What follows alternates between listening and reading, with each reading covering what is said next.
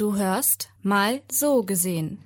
Ein Podcast, in dem sich der Gesundheits- und Krankenpfleger Madi und der Psychologe Bo über gesellschaftlich aktuelle Themen austauschen, kontrovers diskutieren sowie auch immer wieder mit Gästinnen ins Gespräch kommen. Mal so gesehen möchte zu intensiven Diskussionen anregen und unterschiedliche Perspektiven aufzeigen. Viel Spaß mit der aktuellen Folge. Herzlich willkommen zu einer neuen Folge von Mal so gesehen. Solfar und ich sind heute zu zweit und wir begrüßen alle Zuhörer. In der letzten Folge haben wir über Solfar und ihren Aktivismus, Feminismus und seine Rolle in Afghanistan bzw. eine feministische Außenpolitik und ihre Auswirkungen auf Länder des globalen Südens gesprochen. Heute widmen wir uns einigen Nach- bzw. Verständnisfragen aus der letzten Folge zu, ob Feminismus eine radikale oder extremistische Seite hat und was Feminismus global erreicht hat oder anstrebt. Hallo und herzlich willkommen, liebe Sulfar. Hallo. Wie geht's dir, Sulfar? Mir geht's gut. Und dir? Mir geht's super, wie immer, Dankeschön. Ähm, wie ging's dir bei der letzten Folge? Ja, interessant war es. Sehr schön, auch für uns. Na dann können wir direkt loslegen. Ich freue mich. Ich auch. Sehr schön. Ähm, in der letzten Folge hast du gesagt, du kämpfst dafür, dass kein Mensch in seine stereotypische Rolle verdrängt wird. Ähm, was meinst du damit genau? Also meinst du Frauen- und Männerrolle oder was meinst du damit? Ähm, ich gebe dir ein Beispiel. Ähm, eine Frau hat früher oder äh, heute noch die Aufgabe oder die Rolle, äh, sich um den Haushalt zu kümmern, so die Kinder zu erziehen. Der Vater trägt dazu weniger bei als ähm, die Mutter oder als die Frau in der Familie.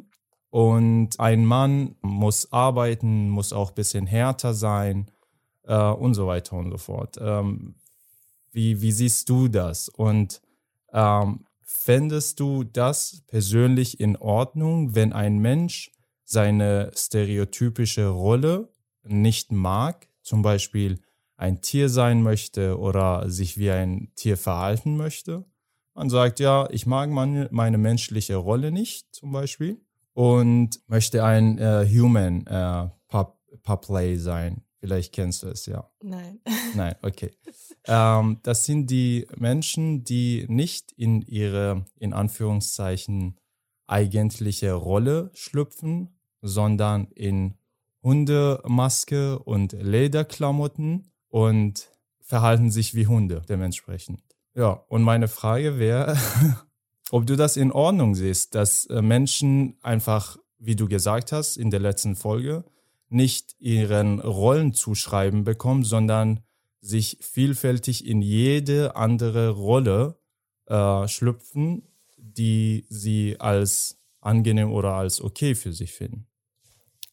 Ja, also ich glaube, Stereotypen und Vorurteile allgemein sind Stempel, die wir aneinander geben, ohne uns gegenseitig zu kennen. Und äh, die meisten Menschen leben nicht in ihren Vorurteilen oder Stereotypen. Und ich glaube, es gibt zu viel Vielfalt äh, in diesen Stereotypen ähm, sowieso. Und es ist besser, dass man sie vermeidet, da diese Vielfalt auch mit der ähm, wachsenden Welt äh, und den verschiedenen Aufgaben oder auch mit der Globalisierung trägt es dazu bei, dass ein Mensch, egal in welchem Geschlecht Identität ist, äh, verschiedene Interessen hat und manchmal fällt man dann in diesen Stereotypen rein, aber gleichzeitig auch nicht. Okay, verstehe. Also würdest du sagen, dass Feminismus sich nicht nur mit äh, Frauen- und Männernrechten beschäftigt, sondern auch mit zum Beispiel diesen Human Play äh, Menschen, also die keine stereotypische Rolle tragen? Ähm, dieses Human Puppet äh, kenne ich mich nicht so wirklich aus, was das alles bedeutet und ob das nur Kostüme sind und wie, wie sich die Menschen verhalten in ihrem Alltag. Äh, da bin ich mir auch nicht so wirklich, äh, das ist mir nicht wirklich bekannt. Aber allgemein denke ich, dass Feminismus nicht ausgeschlossen ist, nur äh, an weibliche Körper und dass die weibliche Körper ähm, an ihren Stereotypen befreit werden sollen, sondern allgemein das äh, kämpft gegen das Patriarchat und egal in welcher Geschlechtsidentität man betroffen ist von das Patriarchat, dass zum Beispiel Gefühle verstummt und auch bestimmte Benehmungsweisen, die abweisend sind, dazu beiträgt, dagegen kämpft. Verstehe. Ähm, wäre ich für dich aus der Sicht deines Feminismus, aus deiner liberalen Sicht, wäre ich ein schlechterer Mensch, wenn ich sagen würde, ich sehe bestimmte Rollen für Frauen und bestimmte Rollen für Männer. Ähm, und ich lasse auch Vielfalt zu, ähm, aber nicht zu viel. Also das heißt, es können immer Ausnahmen geben, dass jemand sich anders fühlt oder aufgrund der psychosozialen Faktoren man anders aufgewachsen ist und dementsprechend sich auch dem anderen Geschlecht annähernd anders verhält. Aber ähm, großteils der Gesellschaft, Männer und Frauen, die haben bestimmte Rollen, die sie weiterhin tragen sollen. Wäre ich ein schlechterer Mensch, äh, wenn ich so eine Meinung tragen würde?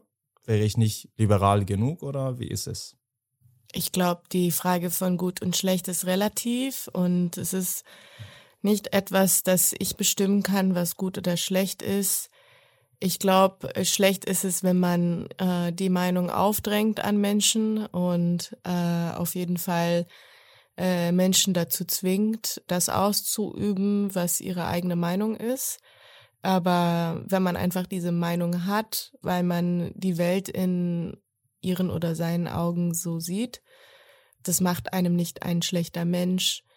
Ähm, ich würde mich dabei interessieren, welche Rollen du damit meinst. Ähm, gute Frage, Dankeschön. Ähm, ich habe es auch vorhin als Beispiele gegeben. Ich bin zum Beispiel der Meinung, dass Frauen biologisch, aber auch evolutionär bedingt viel ähm, besser mit der Erziehung ähm, eines Menschen in der Familie umgehen können. Sie können das viel besser ähm, tun als Männer und ähm, sie sollen auch die Rolle als Mutter tragen. Und Männer haben jetzt nicht so hohe emotionale Intelligenz wie Frauen und da brauchen sie viel mehr emotionale Unterstützung von ihrer Frau. Also die Rolle eines Mannes, wenn um härtere ähm, Tätigkeiten geht und so weiter, dass der Mann sich darum kümmert und ähm, dass die Frau nicht jetzt unbedingt an diese Tätigkeiten rangeht, weil die Frau dafür nicht erschaffen ist. Zum Beispiel, das kannst du auch bei den härtesten Jobs oder ekligsten Jobs der Welt in Anführungszeichen sehen, dass äh, alle diese Jobs und Berufe von äh, Männern gemacht werden und nicht von Frauen. Ich meine zum Beispiel bei, ähm, ich habe jetzt nicht die äh, genaue Bezeichnung von dem Beruf im Kopf, aber äh, die Beseitiger des ähm, gestorbenen Tieres so in den Straßen.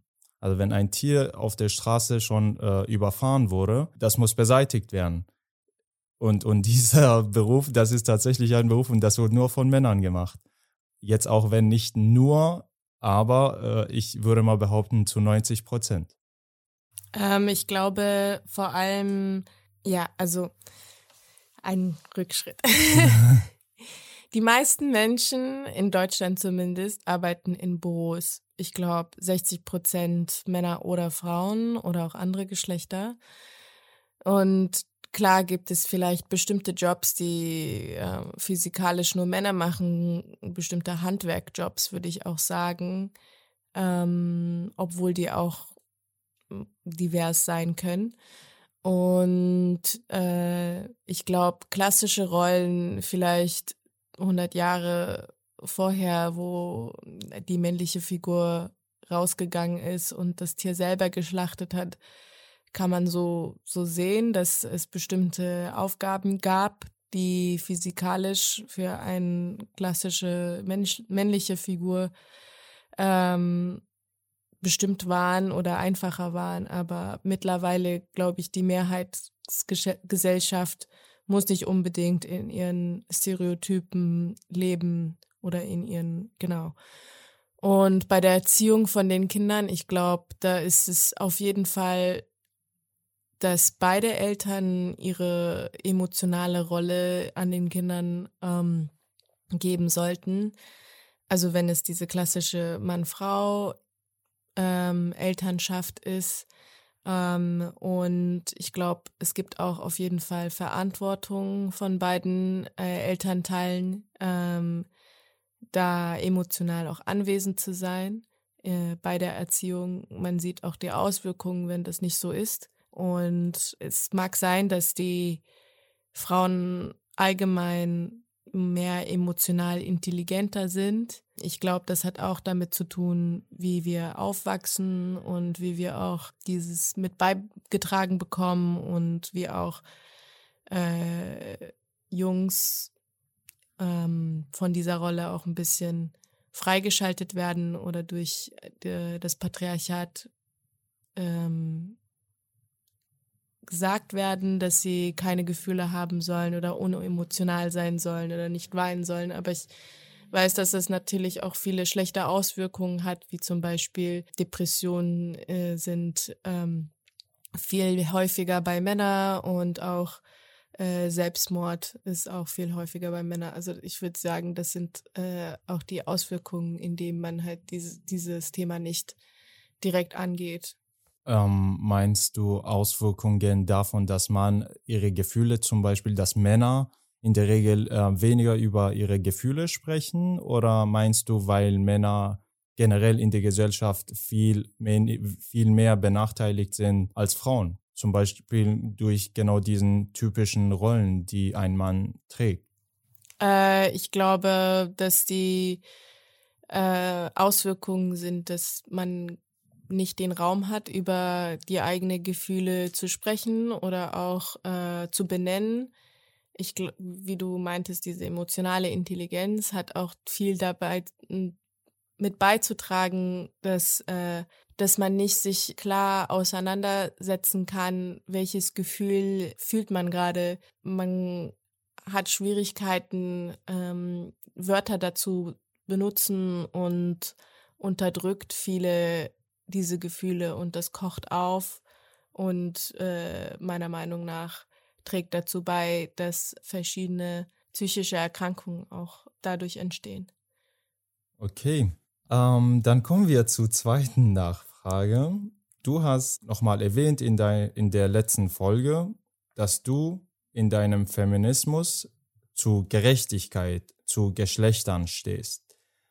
Ähm, findest du persönlich jetzt also richtig, wenn eine Frau im gleichen Beruf äh, durch eine bessere Arbeitsleistung viel mehr oder ein bisschen mehr Geld bekommt als der Mann im gleichen Beruf? Oder findest du das ungerecht?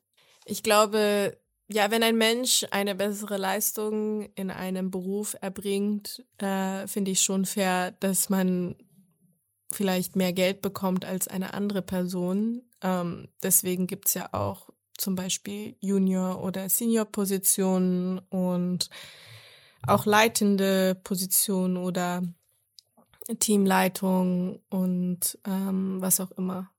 Okay. Äh, das heißt, du würdest jetzt das nicht, diesen Bezahlungsunterschied, würdest du jetzt nicht unter äh, Gender Pay Gap Problem ziehen. Aus deiner Meinung nach ähm, ist es für dich gerecht, wenn ein Mann oder eine Frau in dem gleichen Beruf jetzt mehr als das andere Geschlecht verdient aufgrund der besseren Arbeitsleistung. Ja. Okay. Dann kommen wir zur dritten und letzten Nachfrage. Du hast gesagt, dein Feminismus beschränkt sich nicht an geografischen Linien oder Grenzen und du betreibst Feminismus für alle Menschen, egal wo auf der Welt.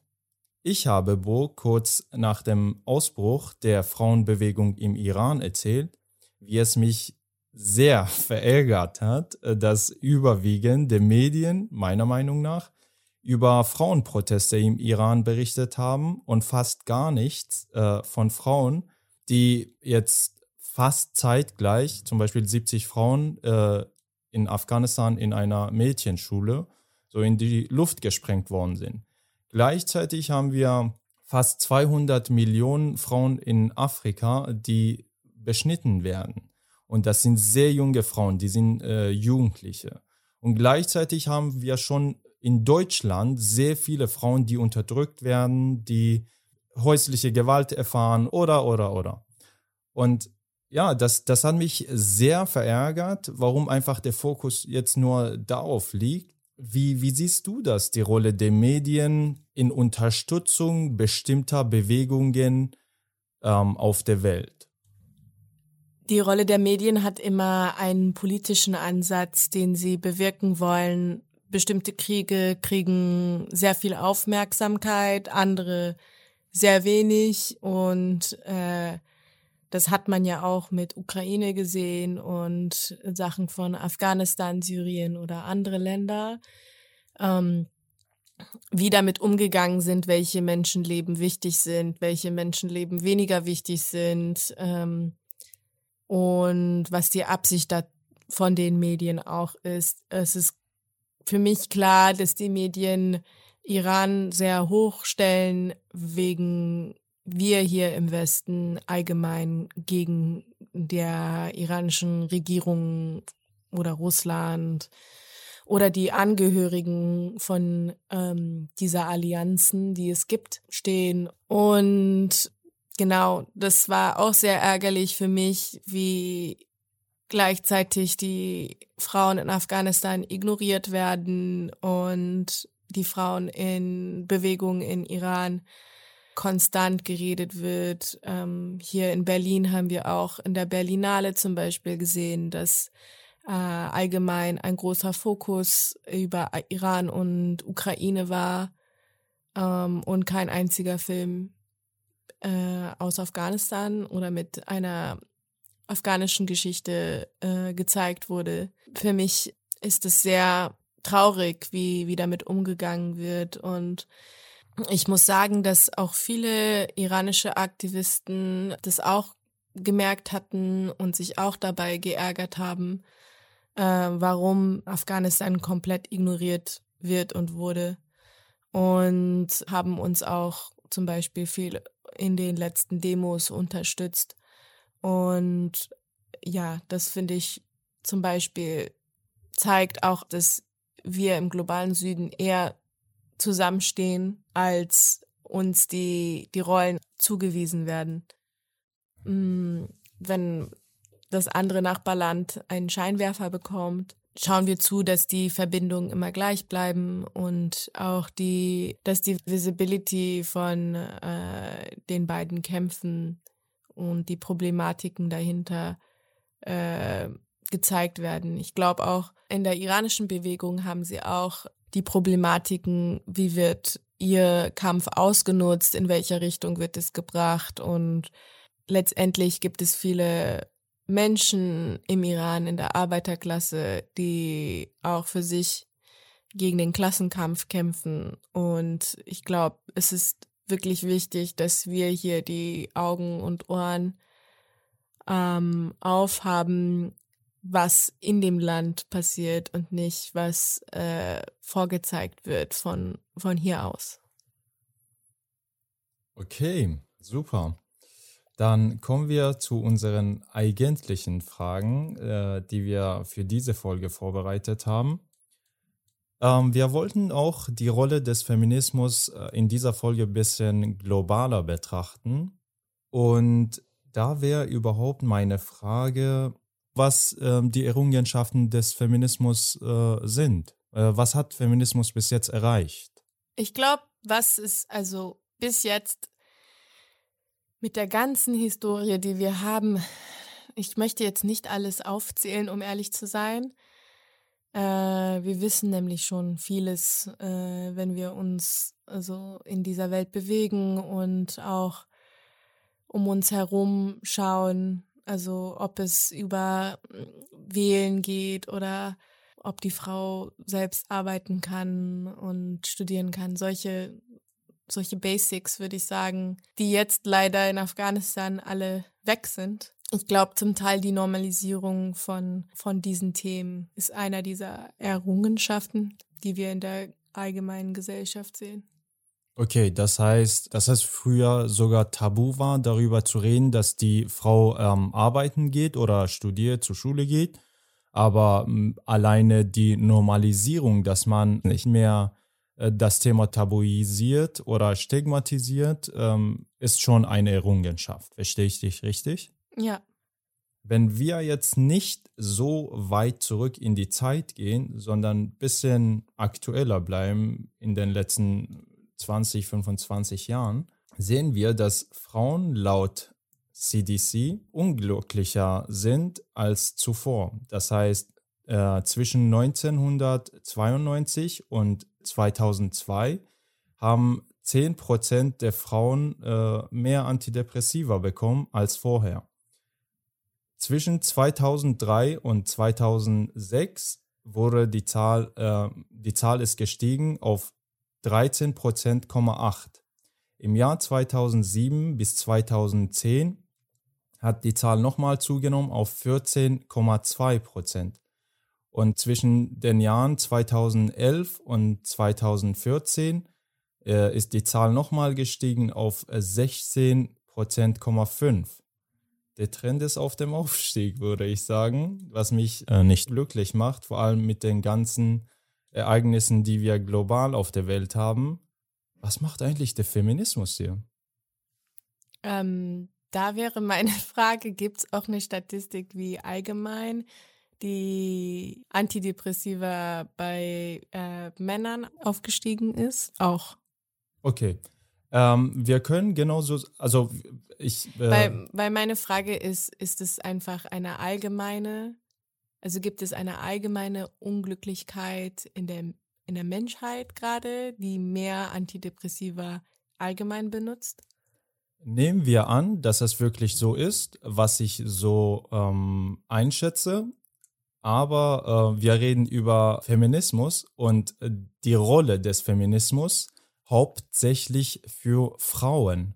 Ähm, das heißt, wir haben keinen Maskulinismus, so, also wir haben keine Männerbewegung. Es ist zwar eine da, ein Maskulinismus ist da äh, und sie kämpfen für Männerrechte, aber äh, das ist auf keinen Fall ist so präsent wie Feminismus und ein Maskulinismus äh, hat nie so viel Präsenz bekommen. So und ob das, das Lustige ist, Bo ist jetzt äh, nicht da, er hat Spaß im Urlaub, das wünsche ich ihm auch äh, als ich Bo gefragt habe, einfach nur aus reinem Interesse, ob er weiß, was die Männerbewegung genannt wird. Er wusste es nicht. Und er, er hat gesagt, das brauchen wir auch nicht.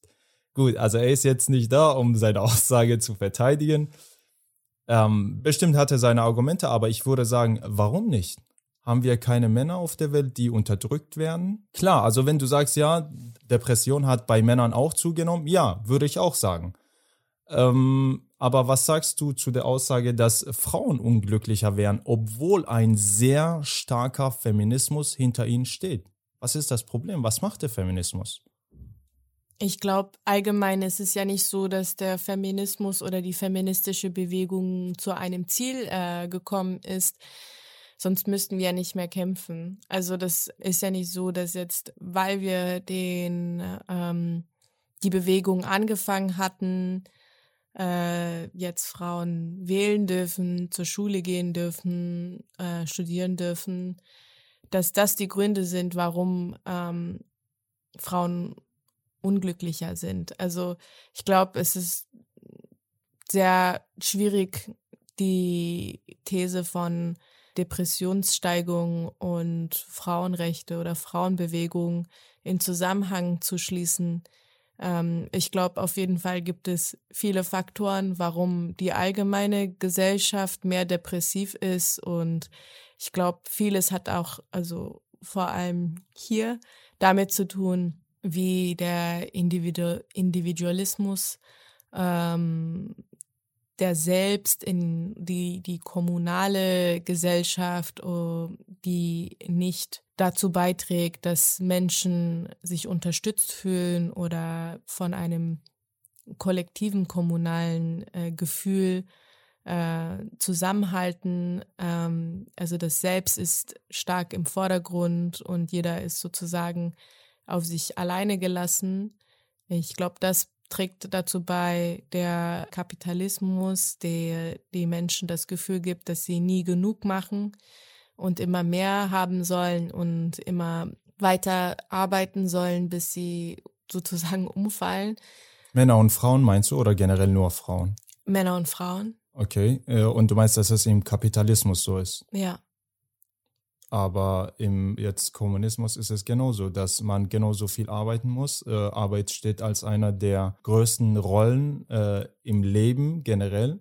So, also da Männer und Frauen müssen genauso viel arbeiten. Zum Beispiel in DDR haben wir auch, wenn ich mich nicht irre, haben wir 90 Prozent der Frauen gehabt, die arbeitstätig waren äh, im Vergleich zu BRD, äh, wo Frauen viel weniger Frauen. Ich denke 65 oder 70 Prozent der Frauen arbeitstätig waren. Also im, im, im DDR haben mehr sogar Frauen gearbeitet als äh, im BRD, wo Kapitalismus geherrscht hat und wo dann äh, Kommunismus in DDR. Was sagst du dazu? Also ich weiß nicht wirklich, wie es ist, wenn man im Kommunismus lebt, weil ich selber das nicht gemacht habe. Ich weiß aber die Ansätze vom kapitalistischen System, wo ich immer jetzt gelebt habe, äh, was für Auswirkungen es nicht nur zu meiner Person, aber auch zu meinem Umfeld hat. Und einer dieser Sachen sind einfach die äh, dieses Gefühl, dass man niemals genug macht und dass man immer mehr machen soll und dass man nie etwas erreichen kann, was äh, sozusagen ja befriedigend ist und ähm, ausreicht. Also dieses Mehr ist ja auch ähm, Teil des Systems, das halt zum Beispiel mehr Urlaub, mehr äh, Unternehmungssachen konsumieren bis zum geht nicht mehr, egal ob das Konsum von Tätigkeiten sind oder äh, Gegenstände. Und dazu hilft es ja natürlich auch, dass wir weiter Teil des Systems schneller und schneller und mehr und mehr. Also wir sind auch mehr produktiver geworden.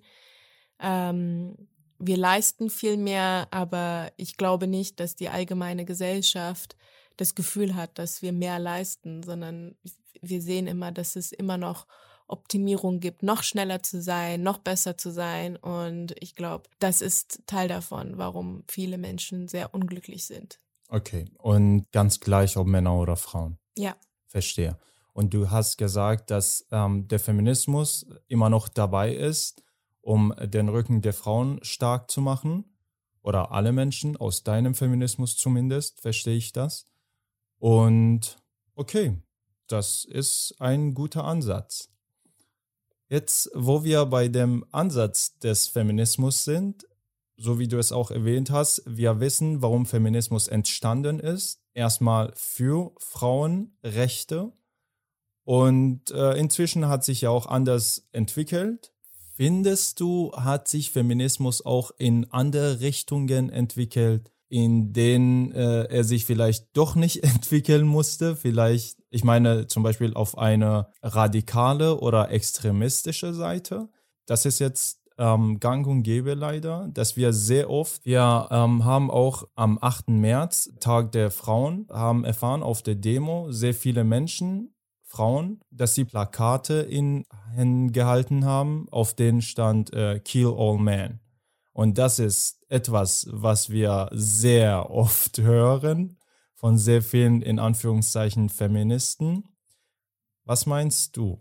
Findest du, hat Feminismus ein Extremismus oder ein Radikalismus in äh, seiner Aktivität, in seinem Aktivismus entwickelt oder nicht?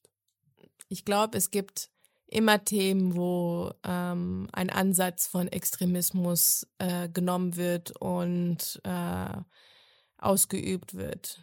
Es gibt auf jeden Fall Menschen, die sagen, sie sind allgemein gegen das männliche Geschlecht und haben auch sozusagen einen Hass für diesen Geschlecht ähm, entwickelt, was vielleicht dazu beitragen kann, dass äh, sie Schilder haben wie Kill All Men. Ja, das, das tut mir auch leid für sie, dass sie so diesen Hass für sich aufbauen, weil ich glaube auch nicht, dass ihr Problem gelöst wird, wenn jetzt alle Männer aussterben würden.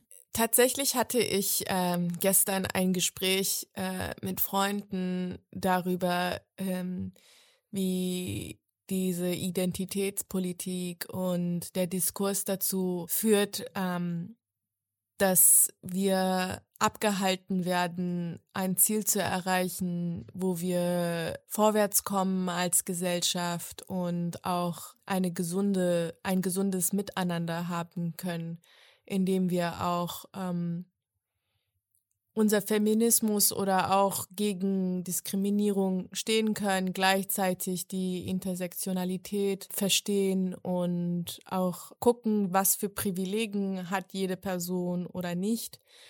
Und wie können wir dazu allgemein eine, äh, ein Miteinander haben, das uns gegenseitig hilft und auch die Problematiken, die jede Person durch das System oder durch die Gesellschaft äh, bekommt, ein Verständnis aufbaut und ähm, nicht dazu sagt, so, okay, äh, du bist zum Beispiel eine weiße männliche Person. Das heißt, dass du all diese Privilegien hast, die ich nicht hatte, weil meine Eltern geflüchtete Personen sind. Ähm, für mich stimmt das nämlich nicht ganz genau, weil ich kann nicht sagen, ich habe weniger oder mehr Privilegien an bestimmten Themen. Äh, klar gibt es systematische oder gesell gesellschaftliche Diskriminierung, die ich äh, erfahre im Alltag, ob es Beleidigungen sind oder ob äh, ich angeschrien werde oder ob äh, mich die Polizei stoppt und die weiße Person nicht. Das kann ich auf jeden Fall sagen, habe ich auch selber erfahren. Aber gleichzeitig, wenn man die Person nicht kennt, ist es besser, Fragen zu stellen über ihre Erfahrung und über ihren Leben, anstatt sie abzustempeln.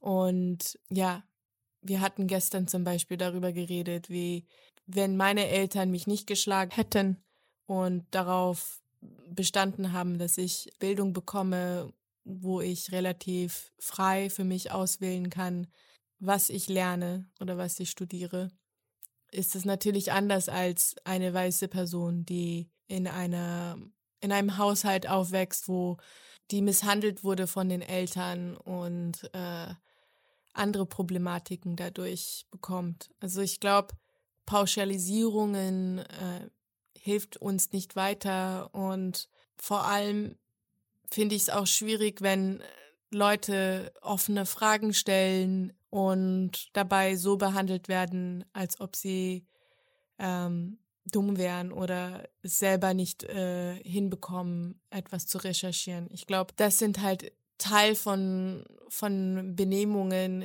die, die uns nicht weiter, also die uns nicht weiterbringen allgemein.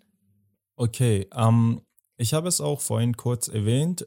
Meinst du, soll es, soll man sich Teil des Feminismus tun und aus dieser Bewegung heraus ähm, die, die Männer unterstützen in ihren Rechten?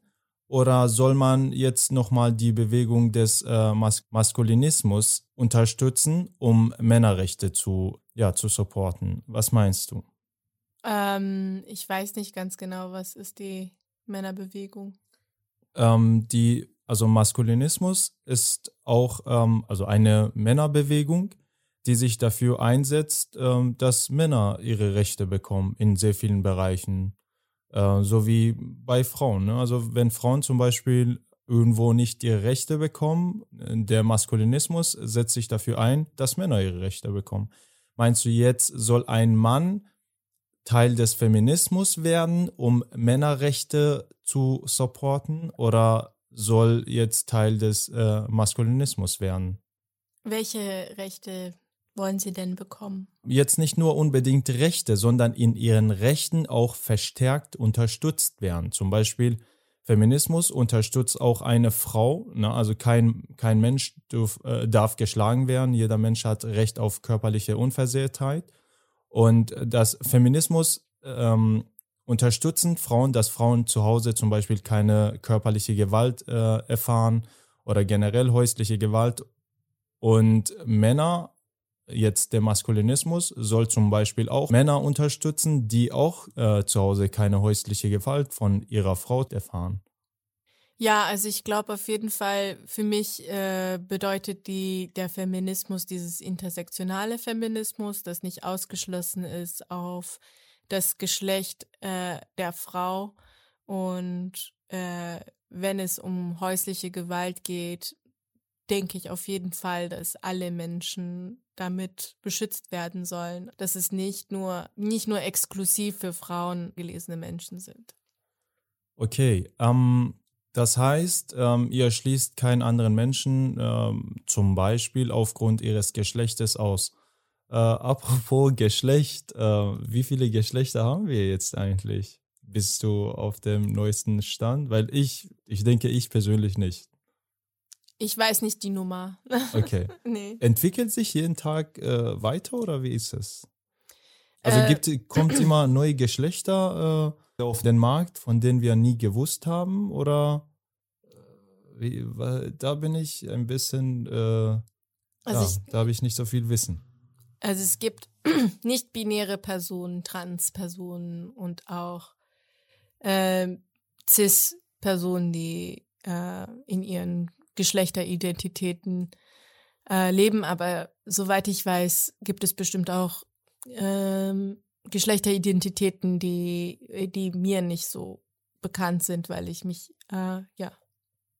Weil du dich damit nicht ähm, lange beschäftigt hast, oder? Ja, weil ich mich nicht konstant und äh, tief damit beschäftige. Das heißt, ähm, deiner Meinung nach haben wir ähm, viel mehr Geschlechter als ähm, diese zwei Geschlechter, Mann und Frau. Ja. Ähm, okay, du hast gerade intersektionaler Feminismus genannt. Was ist denn das eigentlich? Also, ich lese es tatsächlich vor, damit es äh, einfacher ist. Intersektional steht für die Überschneidung der Form der Unterdrückung, die eine Frau in ihrem Alltag erleben kann, Dazu gehören beispielsweise die Hautfarbe, Religionszugehörigkeit, Sexualität, Zugehörigkeit zu einer Gruppe mit bestimmten Beeinträchtigungen oder auch Zugehörigkeit zu einer ethnischen Minderheit. Das Ziel ist eine gerechtere Gesellschaft für Personen aller Geschlechter und die Bekämpfung von Sexismus, Jedoch wird dieser nicht mehr losgelöst von strukturellen Unterdrückungen wie Rassismus, Klassismus und Ebelismus. Genau, also du wärst Teil vom intersektionalen Feminismus als Identität, weil du als Minderheit auch von Diskriminierungen betroffen bist. Zum Beispiel in Deutschland wirst du diskriminiert vom System, als, Afghan als afghanische Person, ähm, männlich, hast du weniger Möglichkeiten, äh, im System nicht durchzufallen. Zum Beispiel gibt es viele ähm, Unterstützungsmöglichkeiten für Frauen und Kinder. Ähm, das Asylgerecht steht nicht auf deiner Seite und dazu trägt es dazu, dazu bei, dass der intersektionale Feminismus hinter Menschen steht, die betroffen sind von äh, dem System, in dem wir leben, die äh, voller Diskriminierung ist. Okay, ähm, also ich würde mich generell äh, nicht so wirklich sehr vielen ähm, Bewegungen zuweisen bzw. zuweisen lassen. Ich finde, wir sind alle Menschen und wir können miteinander ähm, so gut umgehen. Wir können also wir können uns zumindest Mühe geben und wir können uns füreinander einsetzen, dass wir viel mehr Frieden in unserem Verhalten und in unserem Alltag haben. Aber wenn jemand sich in diesen intersektionalen Feminismus engagieren möchte, wie kann man das tun?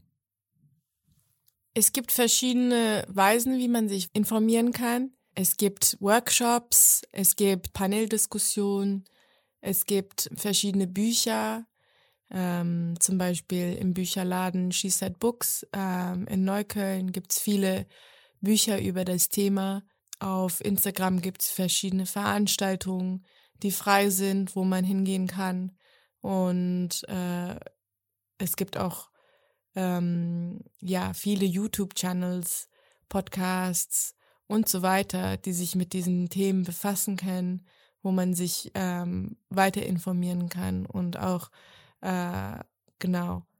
Ich glaube, es hilft einem, sich in verschiedenen Themen weiterzubilden und sich zu informieren. Dabei hat man mehr Verständnis von anderen Bewegungen oder warum Menschen für etwas stehen, warum sie gegen äh, Diskriminierungen stehen, was das in unserer Lebensrealität bedeutet und ähm, trägt dazu bei, auch miteinander besser umzugehen. Okay, das ist, ähm, ja, der Ansatz hört sich ähm, sehr friedensvoll an, genau so wie der Ansatz vieler anderen Bewegungen. Und wir hoffen, dass das auch dabei bleibt. Ähm, Solfar, es gibt sehr viele Unterschiede zwischen Menschen, auch zwischen uns. Nichtsdestotrotz haben wir einen freundlichen Umgang miteinander und wir hassen einander nicht. Wie kann man wie kann man sich verhalten oder wie kann man sich entwickeln lassen, dass man in sich keinen Hass trägt gegenüber anderen Menschen? Aus welchem Grund auch immer. Hast du ein paar Gedanken dazu? Ich glaube, ähm, der Hass entsteht öfters durch einen Schmerz, den man hat und den man ähm, der Person oder Personen als Leitmittel ausüben möchte. Äh, man glaubt, dass man dadurch vielleicht sich erleichtert fühlt oder dass es gerechtfertigt ist oder ja, dass man irgendwie glaubt, ich habe diesen Schmerz wegen dir und deswegen sollst du diesen Schmerz auch fühlen oder noch mehr fühlen. Leider ist es so, dass das uns nicht hilft, und dass durch Hass nur mehr Hass entsteht, keine Offenheit entsteht, äh, es davon uns abhält, ähm, mehr miteinander Verständnis aufzubauen, es uns davon abhält, verschiedene Menschen mit verschiedenen Lebenserfahrungen kennenzulernen und wir unsere Offenheit dadurch auch zur Seite legen. Ich glaube, dass allgemein, auch wenn wir unterschiedliche Meinungen haben, wir trotzdem einen respektvollen Umgang haben sollten miteinander und das auch uns hilft, letztendlich nicht ein Leben voller Hass zu haben. Und ja, wir unterschiedliche Verständlichkeiten dazu auch verstehen und wir auch angenehmer uns in der Welt bewegen können, wenn wir tatsächlich glauben, die ganze äh, Umgebung von uns ist äh, Teil von unserem Schmerz nur und wir füttern diesen Schmerz und diesen Hass, Hass, werden wir selber als Person mehr beschädigt. Verstehe. Das heißt, alles, was man gibt, bekommt man wieder. Ich bedanke mich bei dir, Sulfar, für diese schönen abschließenden Worte. Hast du noch was zu sagen? Es war sehr schön, Marti. schön, dich wiederzusehen. Auch für mich, auch wenn äh, das nur ein Grund war, dass wir uns wiedersehen. ähm, ja, ich muss gleich zur Arbeit, zum Spätdienst. Äh, du auch gleich. Ja, in diesem Sinne bedanken wir uns auch bei allen Zuhörern und wünsche euch einen schönen Tag. Tschüss. Tschüss. Das war Mal so gesehen. Ein Podcast von Madi und Bo. Bis zum nächsten Mal.